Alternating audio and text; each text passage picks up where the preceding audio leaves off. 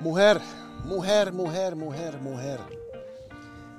No te sientas orgullosa de acostarte con más de 100 hombres. Bienvenidos al podcast de Omar Oropesa. Aquí abordamos temas complejos y controversiales sin temor a decir lo que realmente pensamos. En nuestra sociedad actual hay muchos temas delicados que son tabú y que son difíciles de discutir sin ser juzgados. Nosotros, sin embargo, creemos que es importante hablar de todo, desde la política hasta la sexualidad y más allá. En este podcast hay conversaciones honestas e informadas, así como invitados especiales que nos hablarán de temas que son importantes para ellos también. Así que prepárate para una experiencia sin filtros, porque aquí hablamos de todo. De acostarte con más de 100 hombres. No, eso no es nada para que te sientas orgullosa. Eso es triste, triste, de verdad, que en tu juventud te hayas acostado con más de 100 hombres y te sientes bien, te sientes orgullosa.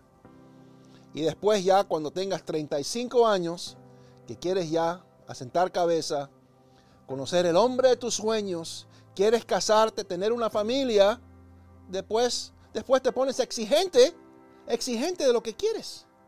Después que te acostaste con más de 100 hombres, ahora que quieres asentar cabeza, te pones exigente del tipo de hombre que tú quieres. No, dale gracias a Dios por un hombre que te acepte como eres y todo y que olvide tu pasado y que, te ame y que te dé lo que te pueda dar.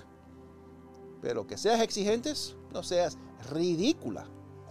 Has hecho y deshecho toda tu vida acostándote con Sánchez Pérez y Martínez y ahora quieres exigir, dale gracias a Dios por el hombre que te ha dado. Porque ese hombre es el mismo hombre que en tu juventud tuviste rechazando. Pero ahora te quiere y ahora no seas exigente con lo que te toque. Si le gusta este podcast, usted nos puede apoyar compartiéndolo y a través de donaciones presionando el link en la descripción. No se olviden de seguir a Omar Oropesa en las redes sociales, escuchar su podcast y música en las plataformas digitales y suscríbase a su canal de YouTube. Será de mucha bendición.